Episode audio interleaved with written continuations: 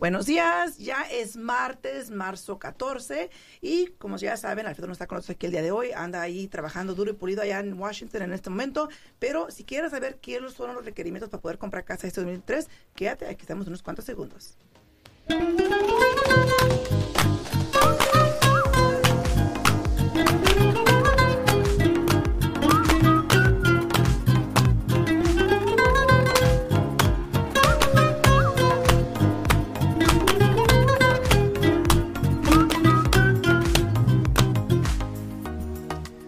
Buenos días, espero que hayan pasado un bonito lunes el día de ayer. Recuerden que cada día es una nueva oportunidad para poder hacer lo que no hicimos el día anterior, ¿no? Aunque no debería ser así. Todos los días deberías hacer lo máximo posible por completar todas tus metas y hacer lo que quieres lograr, ¿no? Pero bueno, hoy estamos aquí con Alexis. Alexis, buenos días, buenos días, gracias por acompañarme. Este, hoy estamos aquí con Alexis porque desafortunadamente eh, Víctor no pudo este, estar con nosotros el día de hoy. Sé que les había prometido hablar un poquito de lo que es este, del título, de lo que es FERPTA. Para los que no sepan, FERPTA es impuesto para los extranjeros y también es hablar un poquito de capital gains que eso es el costo que uno tiene que pagar cuando sobre la ganancia cuando uno vende una propiedad. Desafortunadamente no está aquí Víctor el día de hoy porque anda un poco enfermito, anda fuera del tiempo como dicen por ahí, pero les prometo que en cuanto se recupere vamos a estar hablando aquí de eso porque eso es un tema muy muy importante eh, para que sepan cómo funciona, para que sepan cómo se pueden proteger un poquito, qué les conviene, porque al final del día las cosas son como son. Si te toca pagar, te toca pagar pero lo importante es de que tu agente te informe, te eduque y te deje saber cómo funciona eso de, los capital gains, ¿no? Pero hoy día vamos a hablar un poquito más del proceso, qué es lo que se requiere para comprar una casa y por qué les piden ciertos documentos. Eh, porque sé que a veces puede ser un poco enfadoso, un poco latoso, que te pidan documentos y dices, pero ¿por qué quieren eso o esto o lo otro? Créanmelo, nosotros como prestamistas, entre menos documentos les tengamos que pedir, mejor para nosotros. O sea, ¿quién quiere estar mirando y leyendo tanto documento? Nadie, ¿no?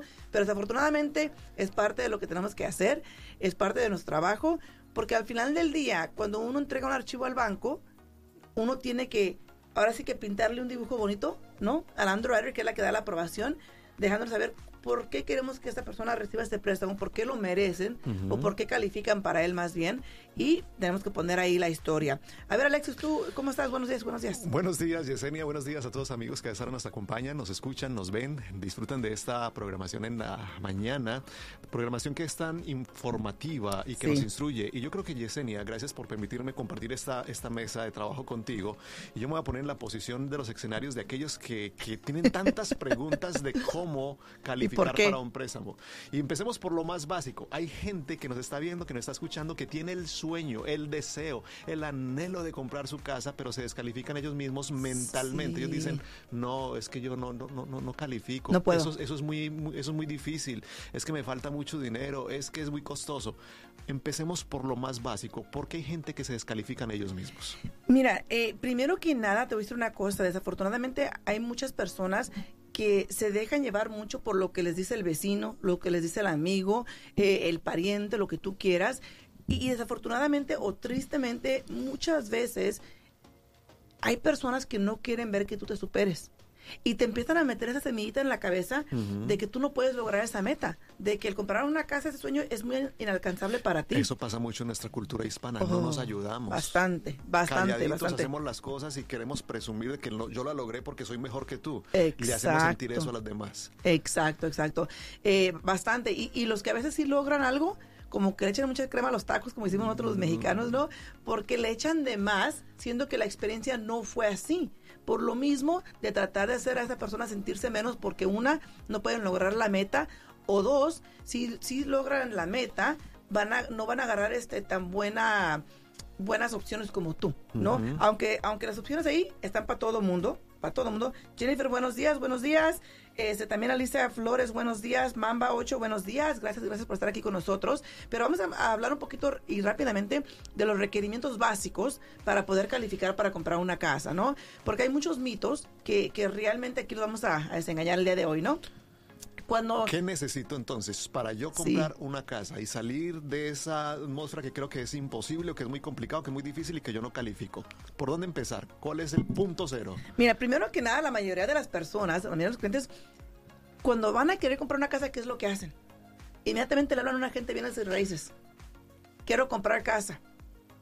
Y yo pienso, y siempre le he dicho, yo y Alfredo tenemos mucho ese debate, mucho ese debate lo tenemos Alfredo y yo, porque dice, no, pues es que es que uno de, gente viene de raíces hace, eh, somos los que hacemos más la propaganda. Le digo, tienes 100% de razón, le digo, por lo general los agentes hacen más propaganda pero por lo mismo de que tienen más tiempo en sus manos. Uno como prestamista está metido ahí, tú, tú nos has visto día tras día ahí este, trabajando los archivos, estando al pendiente de los cambios de reglamentos porque suceden todos los días. Incluso ahorita que llegué, ¿qué fue lo primero que te dije? Que en la mañanita ya estaba así mirando el interés. y estaba en rojo el interés. Quise congelar a un cliente, bueno, no cliente, el interés para un cliente, lo quise congelar esta mañana, porque ayer estuvo un poquito alto. Dije, bueno, por lo general en la mañana siempre amanece un poco mejor el interés. Me metí a querer congelar el interés, estaba en rojo. Lo que eso quiere decir es que están en el proceso de cambiar el interés. Entonces no me dejaba congelar. Estaba como yo lo quería, pero, o sea, como que me estaban engañando ahí, dándome como a tolito con el dedo, diciendo, mira, aquí está, pero no está disponible. No está tan fácil. Sí, y lo quise congelar, no pude. Ya se, ya se acomodó, se puso en verde, que es para poder congelar el interés. Y desafortunadamente estaba eh, tres, tres quarters, tres cuartos más alto el costo del interés. Entonces dije, pues ni modo, toca seguir esperando. Y esto es lo que voy a tener que hacer todo el día, el día de hoy. Estar monitoreando durante el día esperando que baje un poquito para poder congelar el interés para este cliente. o sea, es mucho más trabajo que oh. le toca al realtor. O sea, sí, la verdad, verdad, sí, es algo más, más constante que tienes que estar ahí todo el día así. Mira, todo el día ahí pendiente, ahí pegada a la computadora. Pero bueno, el requerimiento aquí es lo siguiente. Vas a comprar casa, ¿qué es lo que necesitas primero que nada para comprar la casa? El dinero, el préstamo. Exactamente.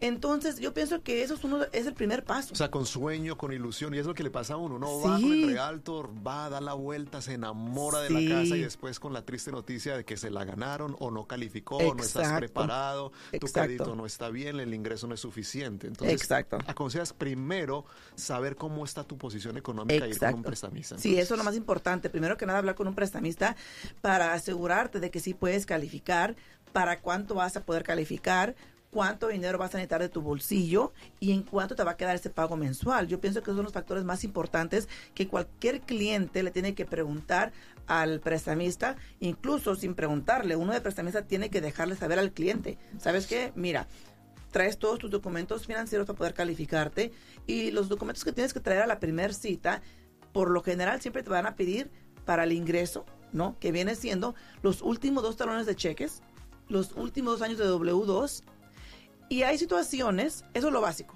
dos años de W2 y dos años, al, perdón, dos años de W2 y dos, al último dos talones de cheque. Eso es como para empezar a hacer los números, Exacto. medio jugar y dar una proyección. Exacto. Ahora, hay muchos clientes que dicen, hey, pero ¿por qué me piden los impuestos? Ok, ahí te va. Tú tienes que entregar los impuestos cuando una, eres un trabajador independiente porque no tienes W2, el ingreso está ahí en los impuestos.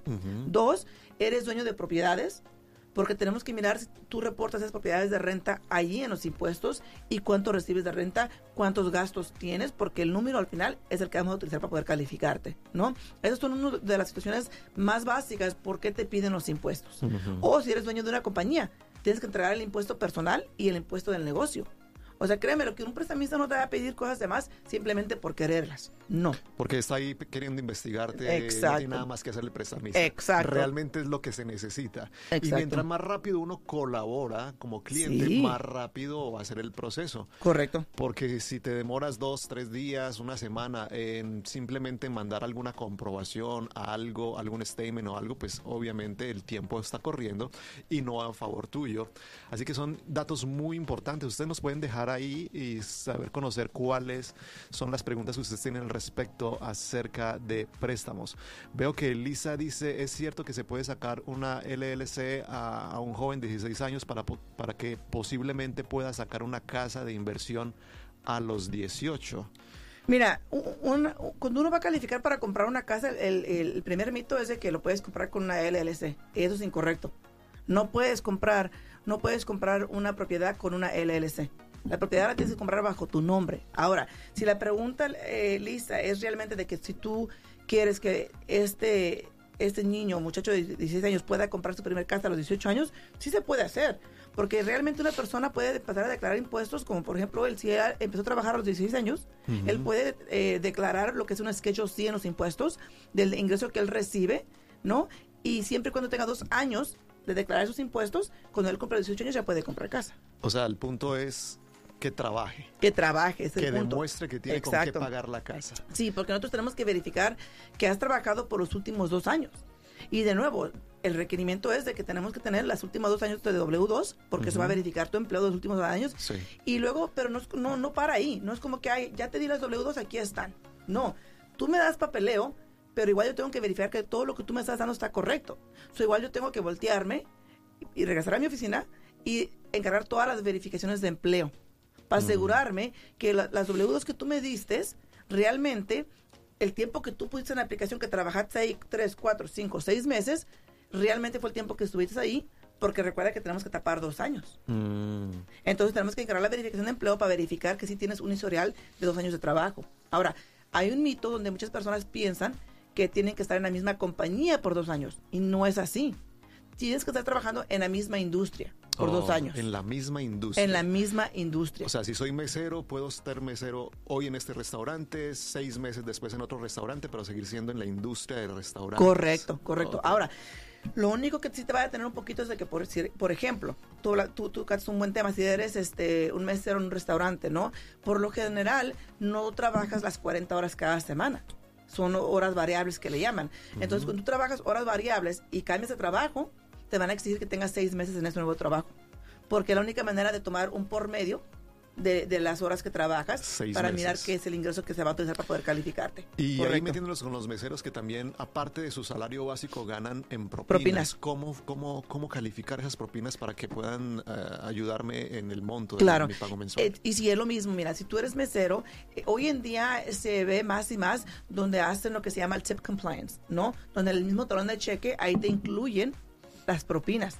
Y esas propinas son las únicas que se pueden utilizar para poder calificarte. Si tú dices, no, pero es que yo gané más en efectivo, ok, ¿dónde está el comprobante de ese efectivo? No está. So, la única manera de poder utilizar ese ingreso extra es igual que lo declares en los impuestos como un Schedule C. O sea, tienes que declararlo. Un truco para que sepan, el ingreso que se puede usar para calificar a una persona, 90% del tiempo, es un ingreso donde uno paga impuestos. Si es un ingreso donde no pagas impuestos, por lo general no se puede utilizar como ingreso. Así de fácil. Es que le estás diciendo al sistema, estoy perdiendo dinero. Exacto. Estoy estando pobre, no, No. no me queda dinero, entonces Pues eh, no te pueden prestar. No necesariamente, pero como que eso es una garantía de que realmente es un ingreso y un ingreso que va a continuar. ¿no? Ok. Entonces, si, tú, si un, un una clienta me dijo, fíjate, tuvimos una cita el viernes pasado con una clienta y dice, es que yo gano tanto aquí y tenía tres meses en otro trabajo y quería que usara el, el ingreso de los dos trabajos. Es imposible.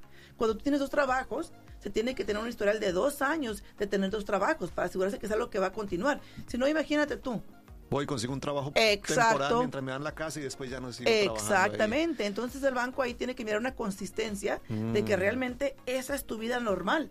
Y que no fuiste tú de una repente, porque yo te aconsejé como prestamista, de agarrar otro trabajo, trabaja un tiempo y ya con eso lo hacemos. ¿Sí me entiendes? Entonces es muy importante de realmente tener todo en orden. Ahora, pe- perdona, volviendo un poquito a lo de la corporación LS. A ver. eh, hay personas, o uno ve en videos en las redes sociales, que los ricos, los millonarios, para no pagar impuestos, todas sus propiedades las ponen a nombre de una corporación. Y es donde creo que se genera un poquito de confusión. Es cuando ya han comprado la corporación que entonces la ponen en el título, la transfieren, pero Ajá. el préstamo necesariamente tiene que ir a nombre de una persona que es la que califica, porque una corporación a lo mejor no tiene los requerimientos para poder calificar para un préstamo.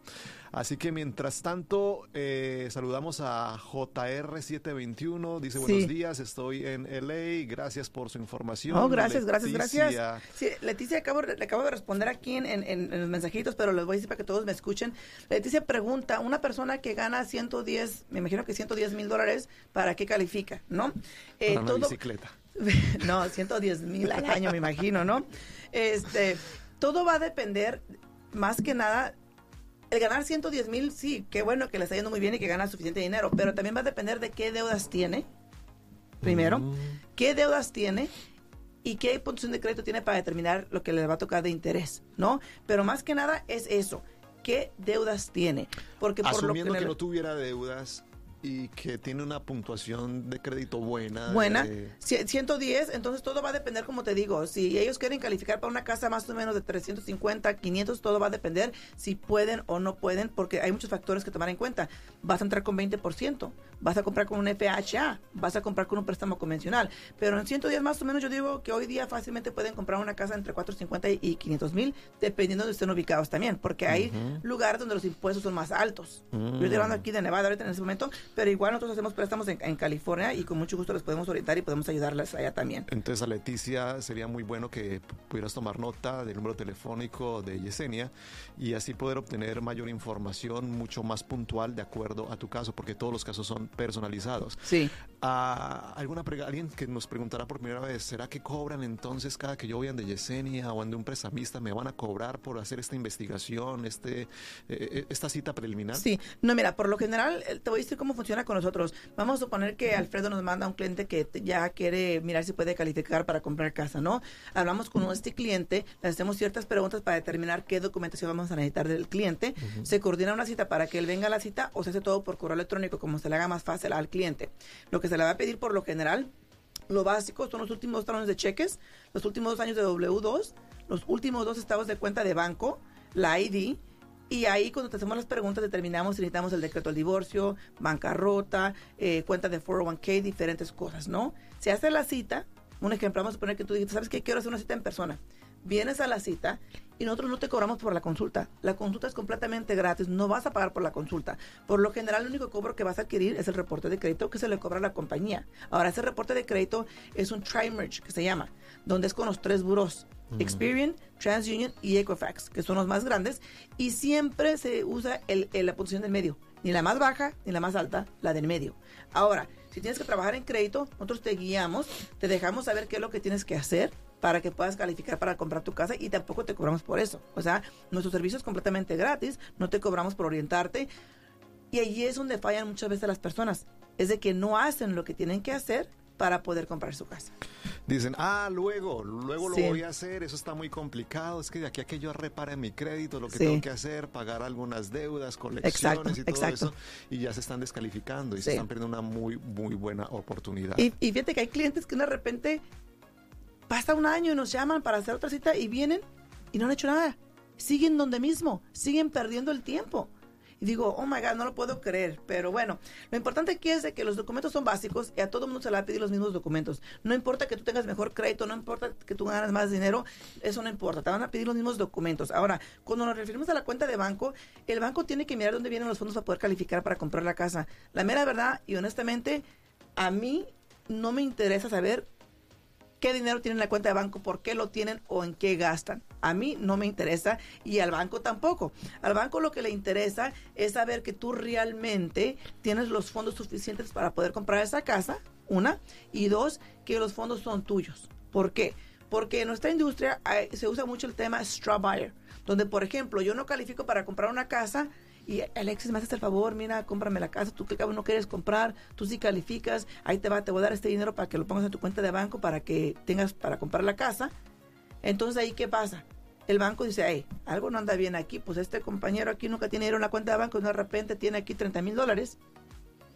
¿Qué está pasando? Está extraño. Está extraño. Entonces, ellos van a mirar la consistencia también de tu cuenta de banco. So, por ejemplo, ha tocado clientes que de repente pagan una tarjeta de crédito cada mes, pero no está en el reporte de crédito el banco también va a preguntar, oye, ¿esto de qué es? ¿Por qué? Ya lo ven como una deuda tuya y la van a querer contar contra ti. Entonces, mm. el banco, todas esas son las cosas que ellos tienen que analizar en tu cuenta de banco. No es porque quieran mirar cuánto tienes y en qué gastas, ¿no? Simplemente tienen que, tienen que mirar que te van a, a calificar de la manera correcta y que no estás haciendo trampa o chanchulla para poder calificar. Y hay personas que tienen diferentes o múltiples cuentas de banco. Sí. Tienen que llevarte todas las, cada una de las cuentas porque hay personas que dicen, uso una cuenta para lo personal, otra para lo que son ingresos, cosas de la casa o mancomunada con mi familia. Analiza el banco todas las cuentas de cada persona o solamente mm. la que ella quiere reportar? Mira, por lo general, por lo general un prestamista va a decir, ok, tráigame todos los sistemas de la cuenta banco, todas las cuentas que tengan y todas las páginas, ¿verdad? Igual, no es que uno quiera andar de ahí de metiche, como dices, ¿verdad? Pero lo que pasa es lo siguiente. Si tú me traes una, tú me dices, o te digo, yo sabes qué, Alex, tráeme nada más la cuenta que vas a usar para comprar la casa. Y me traes una cuenta de ahorros. Pero esta cuenta de ahorro tiene mucha transferencia para aquí, para allá, para aquí, para allá. Ahora van a querer mirar esa cuenta de donde se hicieron las transferencias. Porque quieren asegurarse que no fuiste a depositar efectivo de una repente grande, una cantidad grande, en la otra cuenta y lo transferiste para esta cuenta. Entonces, por eso es que ellos tienen que mirar todas las cuentas de banco. Yo lo por lo general digo que tráigame todas las cuentas y yo como prestamista analizo y miro cuáles son las que tengo que usar y las que no tengo que usar. Porque de nuevo, vamos a lo mismo. Entre menos pueda poner yo en ese archivo, mejor. O sea, aunque tú tengas 10 cuentas, pero te voy a preguntar, Alexis, ¿de dónde vas a mandar el dinero para comprar la casa? No, pues de esta cuenta. Entonces yo voy a mirar qué es lo necesario para poner en el archivo con esa cuenta. Si no tienes transferencias, pues nada más voy a poner esa ya. No voy a poner ninguna otra ninguna otra cuenta porque entre menos le dé yo al banco para que menos estén investigando, estén ahí, mejor, la verdad. Todavía estamos en temporada de, de taxes, Yesenia, y es fundamental que los taxes se hagan bien. Y nosotros de la comunidad hispana nos gusta que nos den el mayor reembolso posible. Eso es lo único que, que se enfoca, ¿no?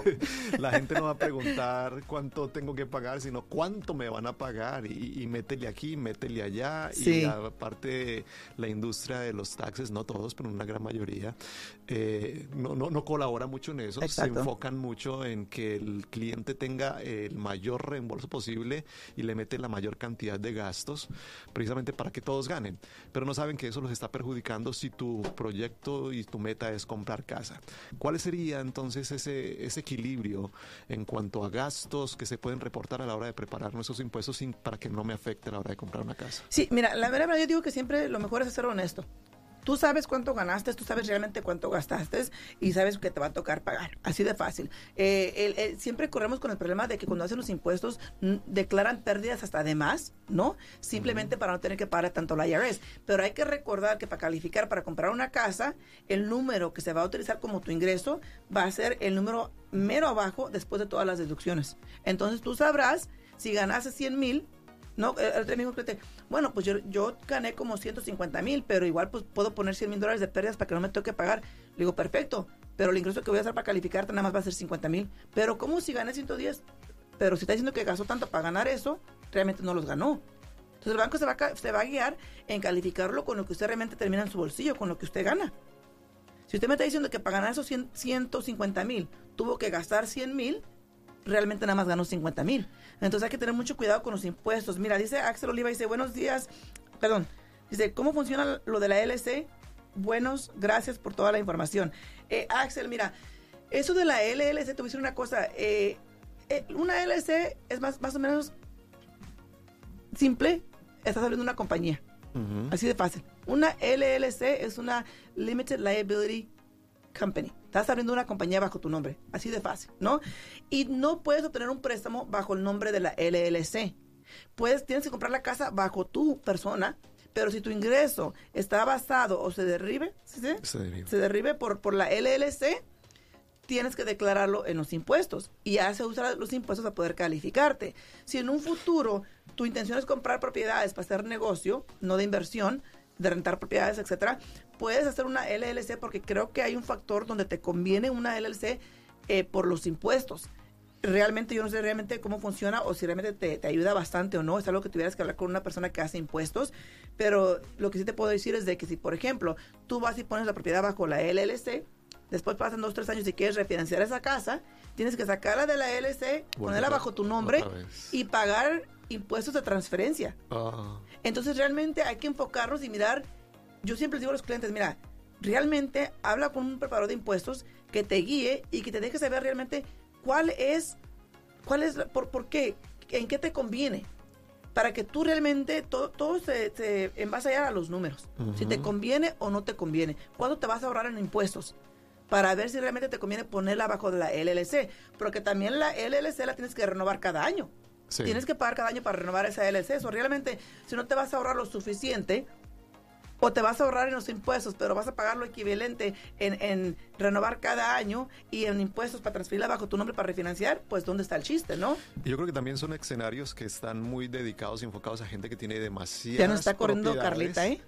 ya no está corriendo Carlita. Que tienen demasiadas propiedades, demasiados vehículos y pues les conviene hacerlo más a través de una corporación. ¿Los, vehículos? Eh, no, no, que es que vemos que muchas redes sociales están, están dando esa información. Cambia todo lo que tú tienes, todas tus propiedades, todos tus para protección a veces dicen, pero ¿sabes qué? No hay mejor protección que un fideicomiso.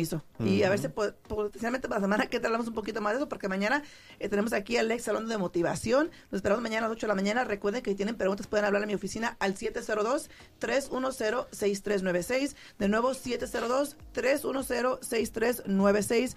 Dice María Pineda, muy buenos días, gracias por toda la información. Claro que sí, si tienen preguntas se pueden comunicar conmigo. Espero que tengan un bonito día y nos vamos porque nos corren. Hasta mañana a las 8 de la mañana.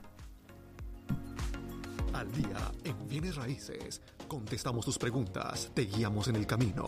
Aprendes cómo comprar, cómo vender, cómo calificar para asistencia, prepara tu crédito, los mejores intereses, información actual y con profesionales. Alfredo Rosales y Yesenia Alfaro te guiarán paso a paso martes, miércoles y jueves a las 8 de la mañana en La Voz 90.9 FM.